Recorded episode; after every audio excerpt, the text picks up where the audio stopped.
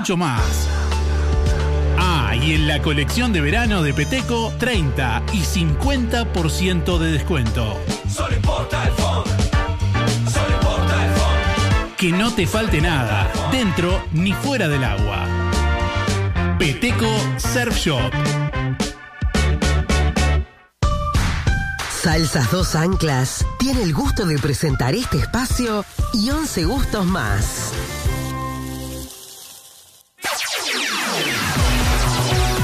Es tiempo de informarse. De primera mano, con Johnny Casella, Celso Cuadro, en Solar y Radio.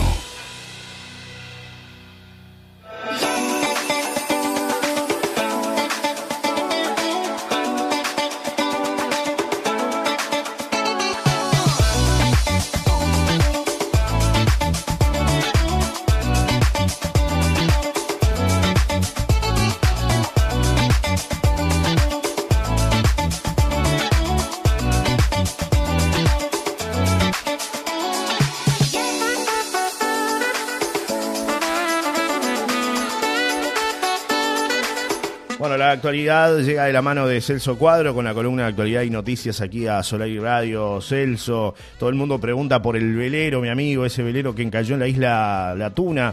¿Cómo anda usted? ¿Qué cuenta? Primero que nada, buen día, bienvenido. Buen día, buen día, buen día, buen día. ¿Qué tal? Saludos para todos. ¿Cómo andan? ¿Cómo están? Buena jornada para, para todos. 26 grados la, la temperatura aquí en esta zona del este del país. Seguimos con, con temperaturas elevadas, ¿eh? disfrutando del verano. Ojalá se extienda hasta Semana de Turismo. Digo, este que llueva un poquito, ¿no? Sí, sí, es lo que bien. se está precisando, que llueva en lugares como por ejemplo La Valleja, donde estamos muy cerca de que en minas se queden sin agua, por Sí. ejemplo. Entonces eso está bueno, que llueva un poquito, pero que después la, la temperatura y el buen clima se, se siga dando hasta después de Semana de Turismo, que yo creo que sería para coronar un lindo verano. Sí, ¿eh? es Por lo verdad. menos en lo que tiene que ver el clima, el tiempo, eh, bueno, con días disfrutables, eso ha extendido la temporada. Fíjate, mm, he hablado con algunos operadores turísticos que me dicen, Celso, tengo alquilado hasta ahora. Tengo, tengo gente que está, eh, que, que alquiló, que alquilé la, alquilé la casa, alquilé aparta- bajando el precio, por supuesto, Claro. negociando. Este, pero, pero bueno, logré extender la temporada. Otros que están muy contentos porque con esto de, de- de la ola de calor, ya la gente empieza eh, también a, a señar para, para semana de turismo, eh, para fines de semana antes, incluso gente que, algunos complejos que por supuesto están abiertos los, los fines de semana, o sea que hay una linda movida, ¿no, Johnny? Sí. La gente sale a cenar, la gente va a tomar el helado de noche, incluso, ¿eh? Anoche lo veía en la paloma, eso está bueno, ¿no? Que la gente. es movimiento, eso- claro, es la trabajo. noche invita, como dice, la noche invita, y eso está bueno. Eh, bueno, Claro. eh, de hecho el fin de semana tuvimos este, temperaturas muy, pero muy elevadas. Eh, yo estuve en Rocha el sábado de mañana y, y había ahí al mediodía 44 grados en el centro de la ciudad de Rocha. ¿eh? 44 marcó el 44. termómetro de- del vehículo, mi amigo. Así que... Sí, ahí, hay- ahí me han llegado muchos mensajes, ¿no? Uno que tiene que ver, por ejemplo, con las actividades de, del baby fútbol, que en la, en la que tú participaste, Sí. y, y después ciclismo, ciclismo de damas que hicieron con esa altísima temperatura, ¿no? ¿Es bueno hacer esto? ¿Es necesario? Claro. Este, yo sé Sí. que, claro, está la ilusión de los niños por jugar, Exacto. está la ilusión de las señoras por, por competir en bicicleta, que se estaban preparando muchísimo, pero 44 grados, mirá lo que me estás mar- eh, Sí, sí. diciendo, ¿no? Centro de la ciudad de Rocha, era lo que marcaba el termómetro del 44 auto. grados ¿eh? marcaba el auto. Pongámosle, no importa. Sí, un poco 40, menos. Sí. 38, 38 es insoportable. 30 grados ya es insoportable. Claro. 32 grados es, es muy caluroso.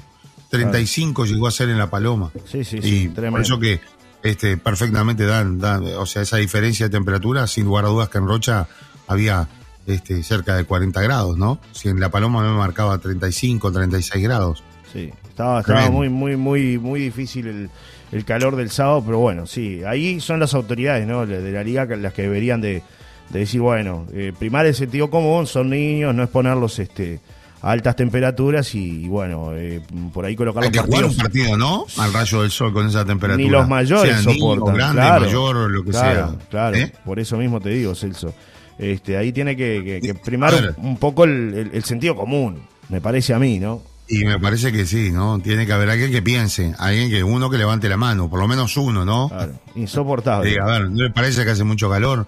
Tanto en esto como lo del ciclismo, ¿no? Claramente. Absolutamente, a ver, Johnny, a la bolita, a la bolita. No podés jugar al rayo del sol con 40 grados. Sí, estaba, estaba intenso, la verdad que sí. Estaba muy complicado. Bueno, y hablando de Me temas... han llegado muchos mensajes, me han llegado muchos mensajes por esto. Sí, pues, y Este, sí, claro, es una preocupación. Pero bueno, claro, es lo que, lo que tú dices, ¿no? Digo, a ver. Digo, y bueno, y la responsabilidad de cada uno. igual ¿no? que, También. claro, igual que pasa, por ejemplo, cuando en el invierno a veces hay, hay tormenta, hay viento y, y- y no se suspende, ¿no? También ese tipo de cosas me parece que la liga va a tener que analizar muy bien, ¿no? Ah, Pepe, yo en tres gotas, no, no. exponer a niños de repente al frío o situaciones este, extremas este, es, es bastante complejo. Pero bueno, ojalá que todas las autoridades de todo el deporte recapaciten y, y entiendan de que, bueno, no, sé, no, es se debería- obligatorio también, ¿no? No, claro, pero la, la ilusión de los niños, como, como dices tú, Celso, ¿no? Eh, ¿Cómo, ¿Cómo haces para decirle al niño, no, no, no, no, Hola. no vas a... a ver, Celso, yo te escucho perfecto, ¿eh? A ver si me estás escuchando. Bueno, se le cortó a Celso. Retornamos, ¿no? Retornamos.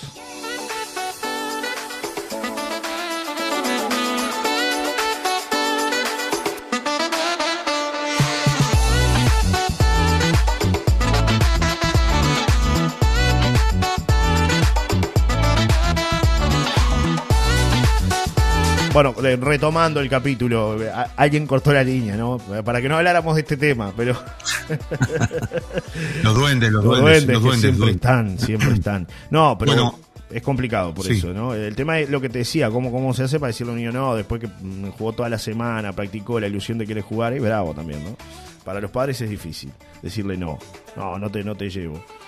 Eh, quiere estar con los compañeritos, quiere disfrutar, todos los niños quieren jugar y divertirse. Pero bueno, el tema son las horas, ¿no? Me parece que si en la mañana, temprano, primera hora, y después en la tarde, última hora, noche, hay muchas canchas iluminadas también, más en verano ahora se podría este, tener esta actividad.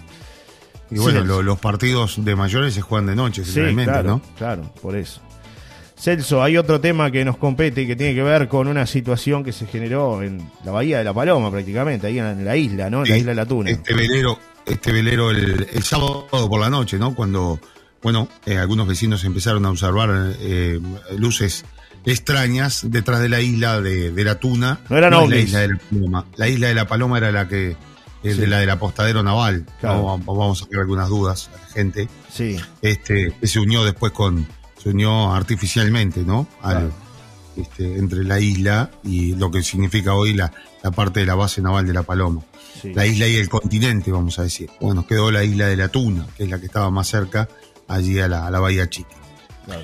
Eh, el- la embarcación es una embarcación de gran porte de 10 metros, un solitario navegante que salió de Francia, que estuvo cinco meses preparando el velero. Eh, esa gente le pone mucho amor a lo que hace, ¿no? Y Sí. la verdad es una situación muy triste. Un hombre de 60 años, con mucha experiencia, pero que bueno, eh, ayer me daba una explicación de lo que, de Pudo lo haber que pasado. sucedió. Claro, porque muchos dicen se durmió, otros dicen venía Sí. borracho. Esa era más fácil, ¿no? Sí. Decir se venía borracho y nada, más arriba. Eso lo veíamos en la película. Pero bueno, Claro. estos navegantes tienen mucho cuidado, son gente de mucha experiencia y han navegado por diferentes partes del mundo. Aquí lo que pasó fue que tuvo un problema y se quedó sin energía el, el velero. El velero tiene un, un sistema que con el propio viento es como un dínamo que va cargando las baterías. Las baterías este, se agotaron, se quedó sin energía justo cuando había ingresado a la zona acá muy cerca de La Paloma. No se pudo contactar con el, con el control del puerto de La Paloma, o sea, se quedó sin radio, pero además se quedó sin ningún tipo de instrumento. Hoy se navega mucho por el GPS, ya no se navega con, con el sextante, con el compás y, con- y por las estrellas. Aunque los navegantes, en su mayoría, para ser navegante tenés que aprender primero a navegar de esa manera. Eh, y con cartas náuticas, ¿no? Pero bueno, em, se vino a la noche, un lugar que el hombre no conocía, eh, se empezó a ir, eh, él iba con destino a Juan Lacase, el partido de Francia, hizo una, cruzó el Océano Atlántico y fue a, a Río de Janeiro, allí hizo su primera escala. Después se vino directamente este, desde Río de Janeiro hasta la zona de La Paloma, pero él iba con destino Juan Lacase. Eh, cuando ingresa, vamos a decir, a, aguas uruguayas, se empieza a ir sobre la costa, lo lleva contra un poco más cerca de la costa y- e iba bordeando, pero a una distancia prudencial. El problema fue que después se queda sin energía y empieza a observarlas. No sabía dónde estaba el puerto, Claro. por supuesto, no conocía nada, lo que veía era el, el faro, que ya el faro para los navegantes quiere decir algo, hay una punta, algo pasa. Es justamente por eso que el faro sigue funcionando, porque te podés quedar sin energía, te podés quedar sin nada y tenés que estar navegando a ciegas. Y bueno, el hombre se acercó mucho a la zona de, de las rocas y cuando quiso acordar, el, el yate, el velero, el velero que además, eh, estos veleros que tienen, cualquier, cualquier tipo de velero, pero cuanto más, el palo más alto, es decir, el mástil Mástil más, más alto, alto. más quilla tiene que tener. Entonces tiene una quilla muy importante, con lo cual, eh, si estás navegando, eh, si, si te vas contra las rocas, seguramente la quilla pegue contra las piedras. Al pegar la quilla, se te parte el velero abajo porque la quilla está anexada al propio casco, con lo cual es realmente muy complicado después y ya estás arriba de las piedras y no te salva nadie, ¿no? Eh, yo leía algunos artículos que decían eh, casco de fibra sobre, sobre rocas, este, pérdida total, ¿no? O sea que ya se está hablando de que ese velero, lamentablemente, este, no, no, no lo saca nadie. Ayer, mirando las imágenes de dron y demás, muchos escribían por allí que en otras partes del mundo se le colocan flotadores, se espera que suba la marea y se puede salvar. Capaz que sí, Sí. pero no hay, no hay elementos para poder salvar ese velero, por lo menos en lo que nos explicaban ayer, ¿verdad, Johnny? Sí, Celso, tenemos de hecho la nota con el prefecto del puerto de La Paloma, el capitán de corbeta Felipe Sí, Claro. quiero, eh, Sí. va- mientras escuchamos al, al- prefecto de la Paloma, me, me encantaría de repente tener contacto con alguien eh, que sabemos que se escucha de la radio y que fue el de los primeros que vio eh, cómo este velero se acercaba, eh, navegaba muy cerca de las rocas, ¿no? Y que Sí. incluso llama al, al puerto de la Paloma y les dice, les pregunta a ver si tienen algún velero, ellos detectado en el radar, que, que estuviese navegando tan cerca de las rocas, ¿no? Le llamaba la atención. Y después sucede lo que sucedió. Sabemos que se escucha de la radio. eh, Sí, eh, Gustavo. man- mandó a Sí, Gustavo, Gustavo, ¿no? Gustavo, Gustavo. Ahí. Gustavo, que nos cuente un poco Este- la, la- la historia, ¿no? De este. Sería que- buenísimo, que Gustavo, si te pones en contacto con nosotros o si nos mandás un mensaje que Un te audio. podamos llamar. Un audio. eh, sí, que- técnicamente estamos complicados, Celso, hoy. Hoy es un día. Ah, bueno. bueno. Sí, hay que- Bueno, hay- un, habría- audio, un audio que nos pueda contar un poco lo previo a lo, lo que vio, ¿verdad? Para, para ilustrar un poco más a, a nuestra querida audiencia. Bueno, después un, un montón, prefecto. Un montón de especulaciones de la gente, ¿no? Y también mensajes Claro. que vienen llegando. Buen día, no conozco mucho, pero cuando uno queda eh, al garete, sin energía previa eh, a lanzar el auxilio, estirar el ancla para no ir en deriva hacia la costa, es lo que comenta Claro. Tato, ¿no? Con respecto al tema de la navegación. Sí, sí, absolutamente, absolutamente. El problema ahí es el oleaje, ¿no? El oleaje que si estaba ya muy contra la, la- la zona de la isla, eh, no sé, tiene que tener un ancla muy poderoso para no movernos, ¿no? Que no, no garree, como dicen, ¿no? Vamos a escuchar, ¿te parece el perfecto del Puerto de la Paloma que esto decía sobre Dale. esta situación? Buenas tardes. Este, bueno, sí, ayer en la noche sobre las 21.30, 35 nos, este, nos informan de que, bueno, que habría un velero que estaría encallado del lado sur de la, de la isla de la Tuna, acá en Bahía Grande. Eh, sí, efectivamente se corroboró ese dato. Eh, se trataba de una persona francesa que venía en navegación al solitario desde Francia. Había hecho una última recalada en Río de Janeiro y zarpó el 23 de febrero desde ahí. Y bueno, el destino de él era este, bueno, Juan Lacase, Nueva Palmira, pero al parecer, como no ser conocedor de esta zona, este, bueno, el- la persona manifestó eh, que, que, to- que este, en, en- en un momento venía navegando y se sintió el, el ruido y bueno, cuando salió este, estaba encallado ahí en la isla. Ahí logra tirar una bengala, ¿verdad? Para pedir ayuda. Sí, exactamente. Ahí es cuando justamente varios individuos de acá de, de la zona ven la bengala y proceden a llamar a prefectura para darnos aviso de, de que había bueno un siniestro en el lugar. Ustedes concurren a, rescatar a este hombre eh, eh, allí en la oscuridad. eh, ¿Cuál era la situación? Sí, exactamente. Nosotros este, salimos en primera instancia en, nuestro bote semirrígido, el 202, con tripulación a bordo. Tratamos de acceder al velero por lo que fuera el, este, por el mar, ¿no? por el lado sur, pero al no poder, debido a que ya estaba muy sobre las rocas, dimos la vuelta y accedimos por la isla. Tuvimos que pasar este, bueno, varios, varios este, eh, varios, varias distancias para llegar al velero. No fue fácil llegar al velero. Eh, tuvimos que ir solo un tripulante para que sea más seguro. Y bueno, de ahí se procedió a bajar esta persona que como dije hoy tenía 62 años, estaba muy asustada y este, también no este, mal por todo este suceso debido a que bueno, era el, el- el velero que es un velero de gran porte, tiene más de 10 metros de eslora, 3 metros y pico de manga, o sea, es un velero grande. El daño que ya tiene la embarcación es importante. Sí, exactamente. O sea, ahora hace un rato nos informaron de que, bueno, el dueño estuvo ahí, ¿no? Ayer después de que se les brindó apoyo a la persona, se le se pudo, se dio un baño caliente y se fue trasladado a un hotel. Hoy de mañana fueron de nuevo. Este, y bueno, sí, lograron ver de que los daños son seguramente totales porque como que el casco este, sufrió grandes roturas, ¿no? Tiene combustible este velero a bordo, ¿no? ¿Es, es eso alguna preocupación? En- por el momento no, porque debido a que estos, eh, en realidad el velerista lo que hace es siempre navegar lo máximo que pueda vela, ¿no? Es muy poco lo que usa las máquinas y en este caso eh, no son tanques que están eh, en contacto con el casco. O sea, son tanques internos que son seguros porque son metálicos o de aluminio y, y no habría inconveniente hasta el momento sobre ese tema. O sea, lo que se va a proceder a hacer ahora, que es como dije hoy, eh, a sacar lo más que se pueda de a bordo. Y bueno, y en eso vamos a estar, ¿no? En esa, en esa actividad va a ser lo que junto a él y las personas que colaboren, a sacar lo que se pueda de... Sí, exactamente. Este, por lo que nos dio el último dato fue de que como que se partió lo que es el casco y se sostiene por lo que es la quilla.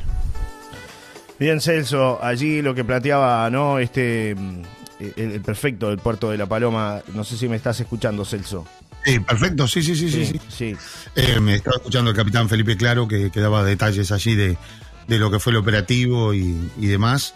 Eh, a- ayer este, justamente mucha gente se acercó, eh, a- algunos ciudadanos franceses este, solidarios también con su compatriota que se han acercado. Claro. Eh, el hombre, sabemos, pasó la primera noche en, en un hotel. Sí. Después eh, ya anoche se quedaba en la casa de, de un ciudadano francés, Bien. una ciudadana francesa, que fue la que llegó también a Auxiliarlo. allí, eh, se va a poner en contacto con la embajada. Es decir, el hombre no va a quedar desamparado, ¿no? Es decir, no, no. Pero eso está bueno, ¿no?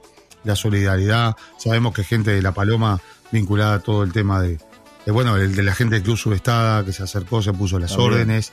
em, eh, este, eh, gente, veleristas también de, de La Paloma, gente que tiene barco en La Paloma, que se acercaron, son este, muy solidarios también con, con lo que le pasó a este hombre, ¿no? Porque la verdad es triste, Sí. esta gente generalmente eh, tiene, opta por, por ese modo de vida, ¿no? De navegar en solitario, y esa es su casa. Claro, Ese hombre se queda sin su casa. Esa es la realidad, claro. ¿no? Celso, eh, vamos, su modo. vam- vamos a ver si podemos establecer contacto con Gustavo. Ya lo estamos, lo estamos llamando al aire a Gustavo para que nos cuente un poco la eh, qué fue lo que lo que él vivió ese día. Gustavo, Hola, buen día. buen día, Gustavo. Te escuchamos atentamente. Eh, ahí está Celso. No sé si Celso puede subir un poco más el, el volumen tuyo, Celso, porque si, si no no te va a Sí. escuchar, Gustavo. Ahora sí. A ver, ahora, a ver si me escucha Gustavo, ¿qué tal? Buen Sí, día. sí, lo estaba. Buen día, acá, buen día, Celso. Lo estaba escuchando atentamente. Ahora estoy en la playa, no sé cómo salgo, si hace Perfecto, mucho ruido, ¿no? perfecto. Te escuchamos bien, Gustavo. No, sale bien. Ah, bueno. Eh, Celso- Bueno, lo que yo pude ver, no, no sé si que tenés Sí, sí, sí. pregunta No, no, contanos qué fue lo que viste, Gustavo. relato. Ahí está.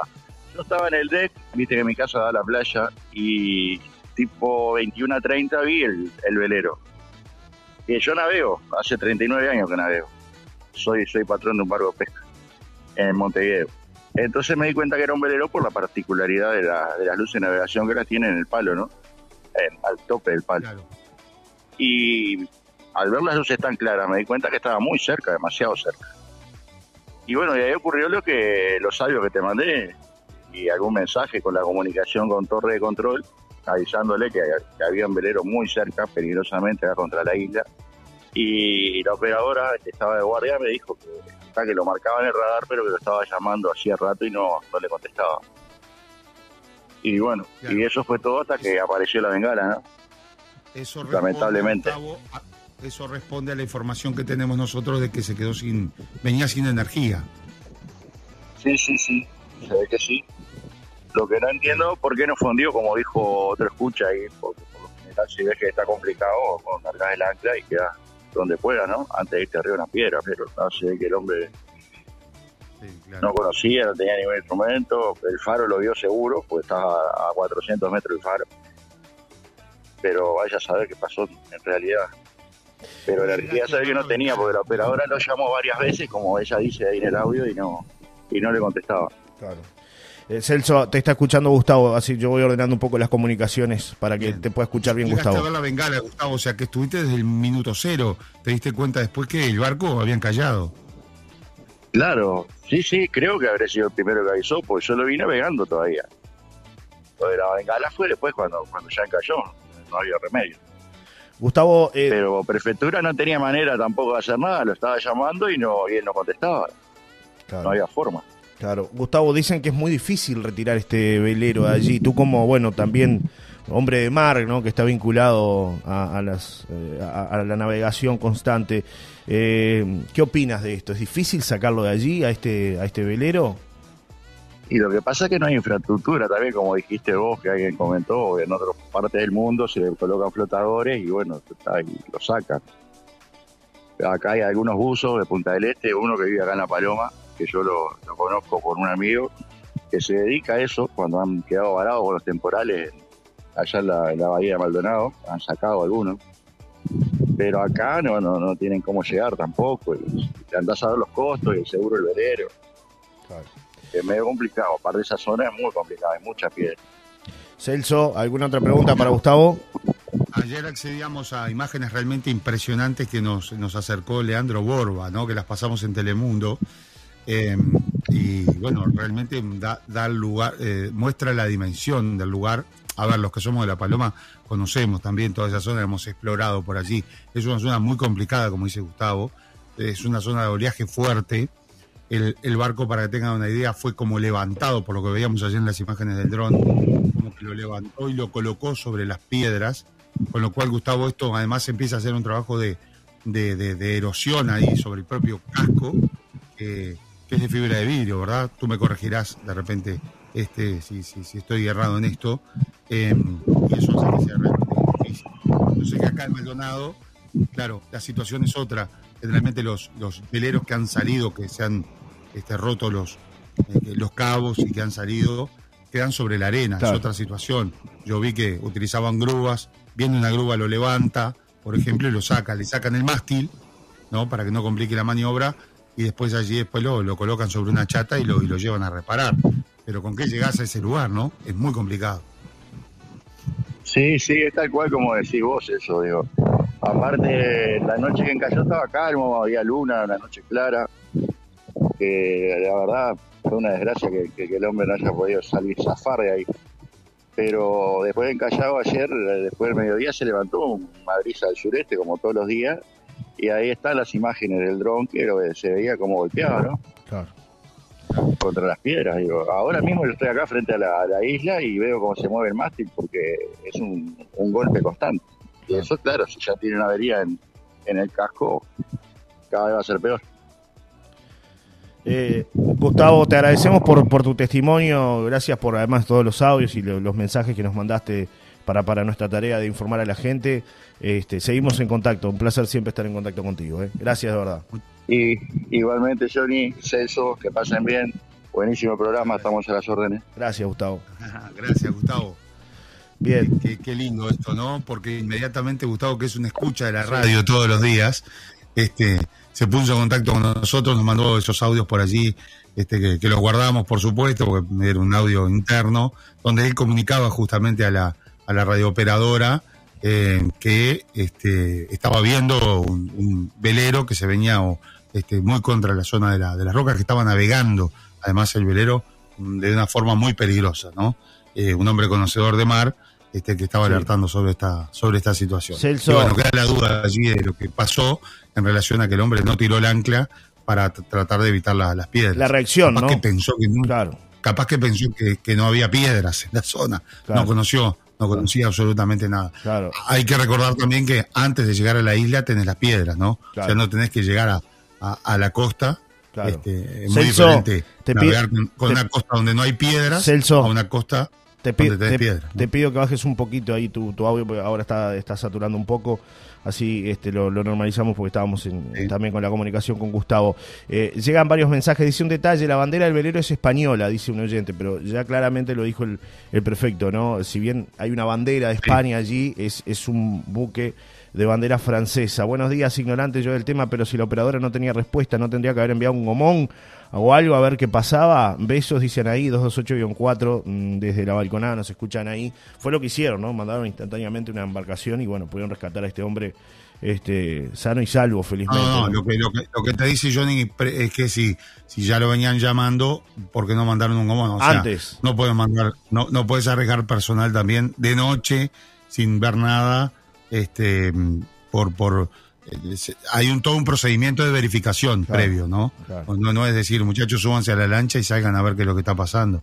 Eh, digo, a ver, está, está muy bien lo que dice, está lo que plantea, Claro. pero recordemos, eh, eh, no, no, no, es, no es tierra, es el mar, es complicado, eh, incluso este, los efectivos de la Armada tuvieron que salir por atrás de la, de la, de la, Sí, de sí. la salida donde hacen, donde generan- para, para ahorrar tiempo, para salir directo, hay que salir en la boca grande, más allá de que la noche era, eh, como dice Gustavo, una noche tranquila, pero para los que navegamos ahí, que conocemos la zona, navegar ahí atrás de la zona de la isla es complicado, por eso mismo, porque hay muchas piedras abajo, este, y que no se ven, y que de repente estás arriba de las piedras, y además el oleaje que hay ahí. Ahí hay olas muy grandes, lo que pasa es que, claro, no se nota, pero es una zona este, muy complicada, la, la- la llamada Boca Grande, ¿verdad? Es por donde entró el velero y donde terminó allí después sobre las piedras. No es, este, a ver, eh, yo no dudo que en un caso de emergencia, si alguien pide auxilio y da las coordenadas de que está atrás de la isla, inmediatamente la Armada actúa como se actuó. Pero mm, por si, o cuando alguien llama y dice, vi un velero navegar muy cerca y está navegando, lo que se trata de hacer primero es una comunicación radial, ¿verdad? Se entiende este, que ese velero tiene comunicación, digo, que debería de tenerla, ¿no? Eh, eh, eh, no, no es en todos los casos que se quedan sin energía, por lo menos este, de lo que se sabe. Y generalmente tienen un handy o tienen algo, este, a ver, algo portátil, este, como plan B. En este caso, este hombre no tenía nada de esto, no sabía ni dónde estaba, y bueno, fue lo que sucedió. Un detalle importante, Celso, y a tener en cuenta es que la gente tiene que evitar acercarse a este velero. Ayer hablábamos con el prefecto Sí. fuera de micrófonos y nos planteaba que Los informáramos a la, a, a la población de este tema porque está en riesgo la propia gente si se acerca al velero, ¿no? Claro, porque ¿qué pasa? El mástil está agarrado por los, por los cables, que se llaman cables, ¿verdad? Eh, y están muy tensados, muy tensos, este, mm, tenso como cuerda de guitarra, ¿no? Como dicen generalmente. Claro. Entonces, ¿qué sucede? En determinado momento eh, va a eh, se va a romper el casco. Se Cuando se rompe claro. el casco, se van a soltar las lingas y esas lingas son realmente este, están, están, están ah, o sea, como decíamos, muy tensadas, Muy muy, en una forma, exacto, eh, con una tensión muy fuerte y puede ocasionar un accidente este, muy grave, ¿no? A las personas que estén por ahí. Además, el palo va a caer, Claro. lo que llama el palo, o sea, el mástil va a caer en determinado momento. Claro. Así que los curiosos no acercarse, más allá de que también está prohibido porque están trabajando en él, están sacándole los, los elementos. Hoy le iban a sacar el radar, le iban a sacar algunos elementos de valor. Este, tiene elementos de valor, por supuesto, para la navegación. Claro. Eh, no tiene, eh, vamos a decir, un cofre con dinero, ni, ni mucho no, menos. no, así no, claro. los claro. amigos de hidrógeno ni, ni se acerquen porque es más arriesgado. Claro. Llegar hasta el lugar que es lo que pueden lograr sacar, ¿no? Bueno, Y- qué historia, y mi además amigo. ¿eh? hay gente de prefectura vigilando, este, hay gente también de este, eh, amigos de este, de este hombre que se han acercado. Y claro, está en un lugar muy complicado. Ayer por arriba de las rocas tenían que hacer malabares para poder sacar algunos elementos. Claro. Hay que sacar las velas, por ejemplo. Sí, además lo que se Yo- ve en la hay una pregunta muy interesante, Johnny, que la verdad ayer tampoco el prefecto lo tenía muy claro, si es que este velero tiene o no seguro. Eso es lo que me han preguntado. Yo, por el No que tengo, este velero no tendría seguro, pero Claro. Bueno, qué situación compleja. Lo cierto es que mm, por ahora ese velero va a quedar ahí, ¿no? Este, es decir, no hay elementos para poder retirarlo, salvo que, bueno, no sé, como, como, como decía Gustavo por ahí, se haga alguna tarea con gente especializada que pueda venir y pueda este, tratar de retirar este, este velero, pero además es un velero gran porte, lo que hablábamos, Celso, ¿no? Y eh, por otra parte, el, el, el oleaje que hay allí, lo que tú decías, ¿no? La gente común que se quiere acercar, que dice, "Ah, yo cruzo para ver el velero más de cerca. Eh, hay un oleaje tremendo allí, se veían las imágenes de dron, ¿no? Lo que, lo que es Sí, a la ver, fuerza del mar. eh, claro, y era a primera hora de la mañana, ¿no? Cuando el mar estaba suma, estaba calmo. Este, ya después de tarde, yo cuando fui a hacer el, el móvil a las 7 de la sí. Era impresionante el viento que cómo, cómo pegaba allí, ¿no? Claro. Y eso erosiona, o sea, está sobre, sobre, sobre rocas eh, de punta, ¿no? Entonces se está rompiendo el casco constantemente. Una vez que le entra agua, y que ya habían observado que el casco tenía un, un agujero, este ya es imposible poderlo sacar, ¿no? Claro.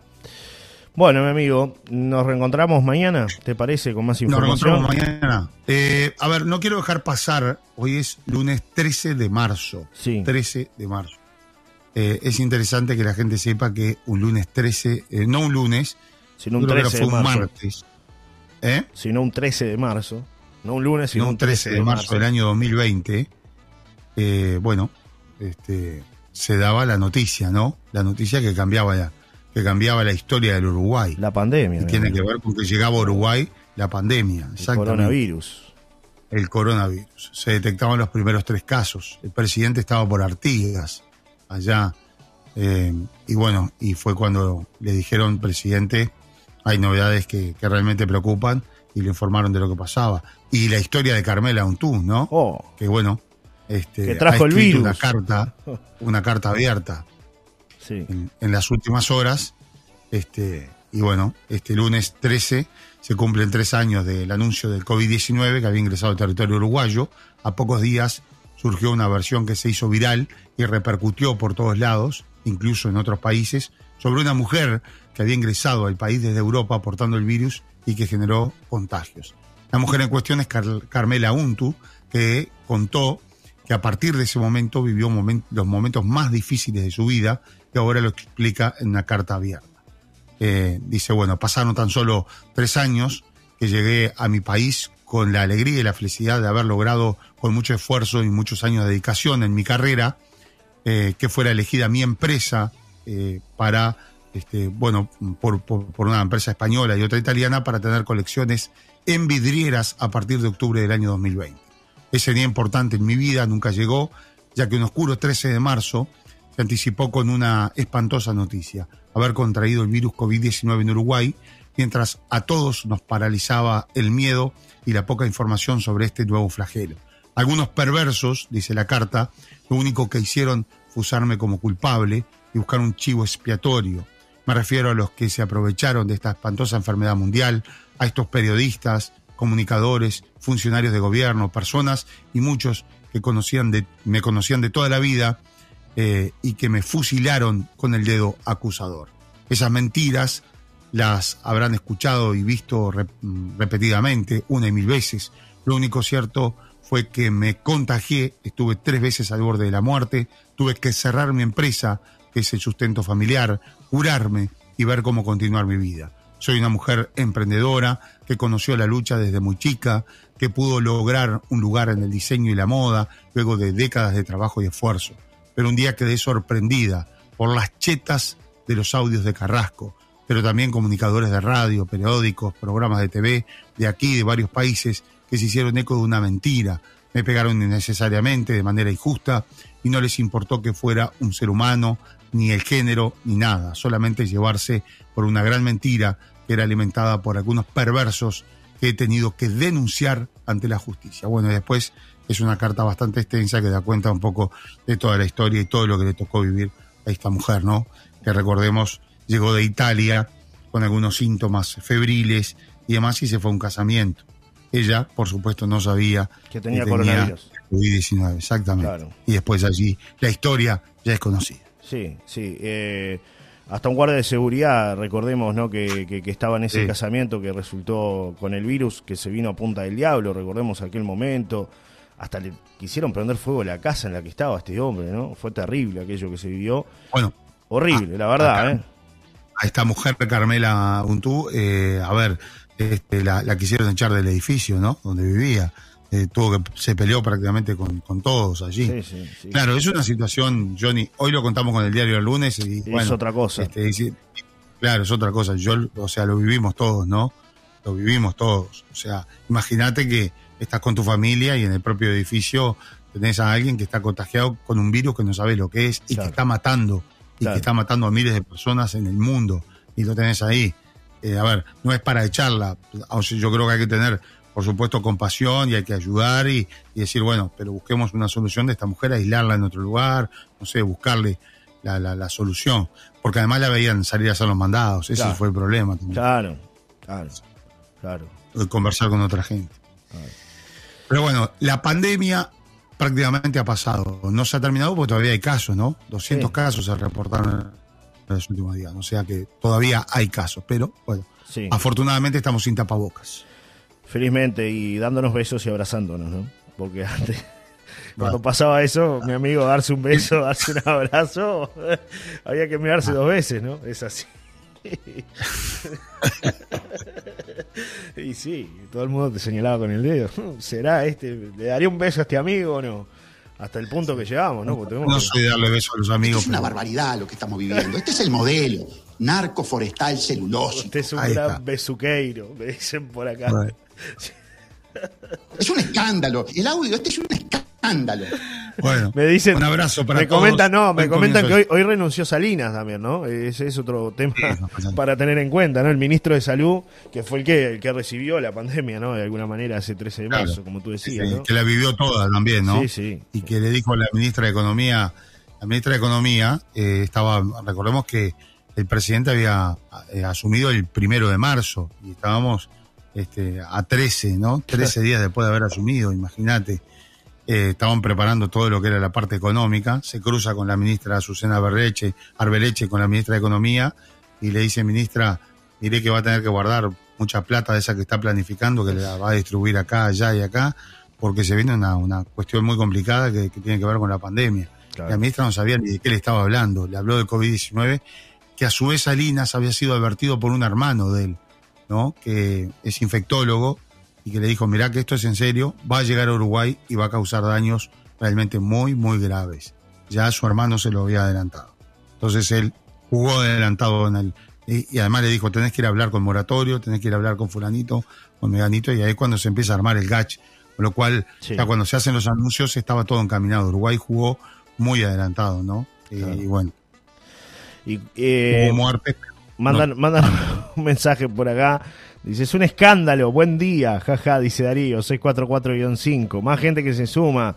Juli, que nos está escuchando desde La Serena. Buen comienzo de semana desde Montevideo. Gracias por toda la información. Estoy en Montevideo, me gusta saber las noticias de La Paloma. Saludos de Hilda, que siempre nos escucha. Está ahí atentamente. Sí, Hilda. un beso grande, Hilda. Claro que sí. Mirá Sí. como, además hay mucha gente que, que en verano conoció la radio y que Claro. se- este, sabe que después la encuentra por internet y después nos sigue. Es ¿no? verdad. Por eso nos escucha mucha gente en Montevideo, eh, en Brasil, allá en, en San Pablo. En Estados Tenemos gente en Unidos. Estados Unidos. En el mundo, decir, en el este, mundo. Solar y Radio por el mundo. mundo. Eh, vamos a tener que ir recorriendo Celso Cuadro, ir, ir visitando a cada uno de esos oyentes que nos escuchan por el mundo, ¿no? Creo que es una, una misión, una misión que, le- que, que- que- que nos imponemos acá con Celso Cuadro. Tendremos, Sí. tenemos que conseguir algún amigo patrocinador, ¿no? Que, que eh, bueno, pero ya tenemos tantos que alguno, alguno va a caer. Bueno, Celso, nos reencontramos mañana, ¿eh? Después de haber hablado de, de este monumento que nos va a quedar al velero ahí en la zona de la Tuna, ¿no? Es así, en la zona de la Sí, de una la lástima, Tuna. una lástima pena. por todo lo que encierra, por la historia, por este hombre que estuvo preparando. Muy barco. amable y muy agradecido con Uruguay él, eh, y con los vecinos de La Paloma y con toda la gente que lo ha atendido. Este, me decían eso, que realmente una persona muy, muy, muy, muy correcta. Este, y bueno, es una pena lo que le ha, le ha pasado, ¿no? Este, pero bien por la solidaridad de la gente de bien que siempre está y que y que también apoya cuando pasan este tipo de cosas, ¿no? Más allá de, de criticar o de especular con cualquier este tema, Claro. eh, la gente ayuda, colabora y bueno, eso lo, lo destacaba este hombre que dicen que es muy muy amable. Y lo mismo lo decía el perfecto, ¿no? Estaba muy asustado cuando fue y cuando fueron a rescatarlo. Está otro lado, pobre. Bueno. Para ayudarlo, Mujica. Sí, sí, absolutamente el perfecto. Ayer rescatamos esas, esas palabras del perfecto que abrazaba a los muchachos de, de prefectura, que estaban Claro. muy agradecidos ¿Qué te parece? este, por, por el claro, lo habían, imagínate, ¿no?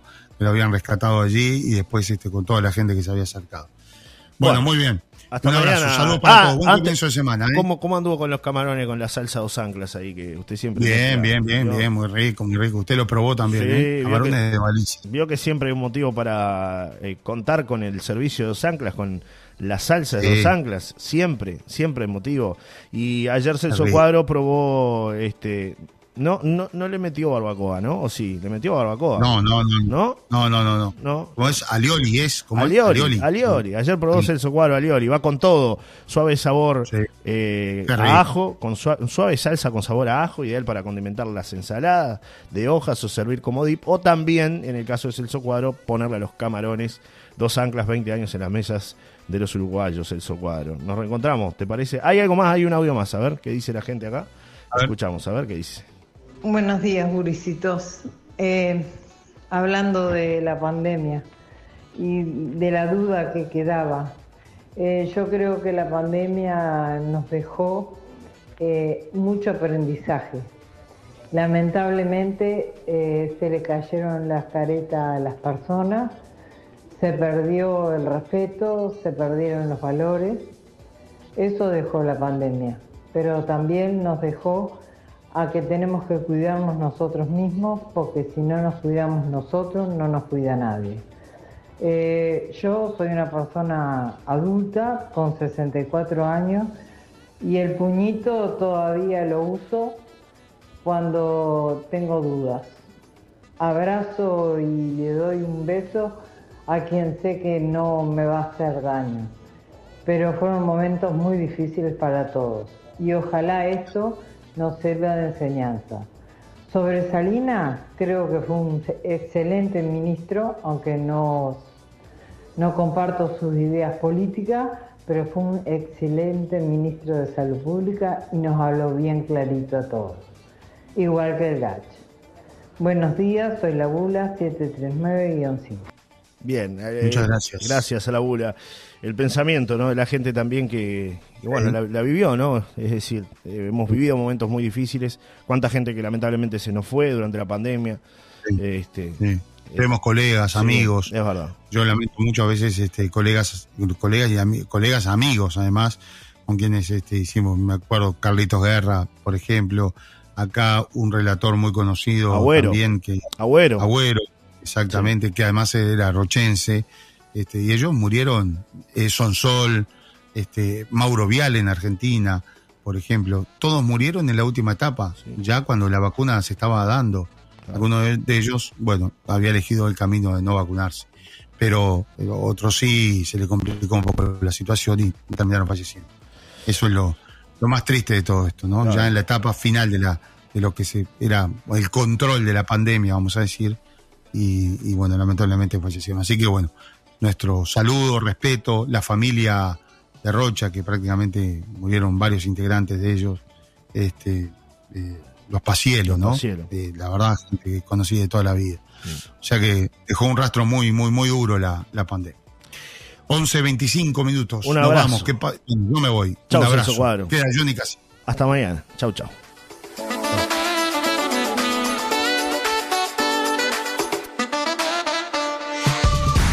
Fue una presentación de dos anclas para sus once exquisitas salsas. Probalas.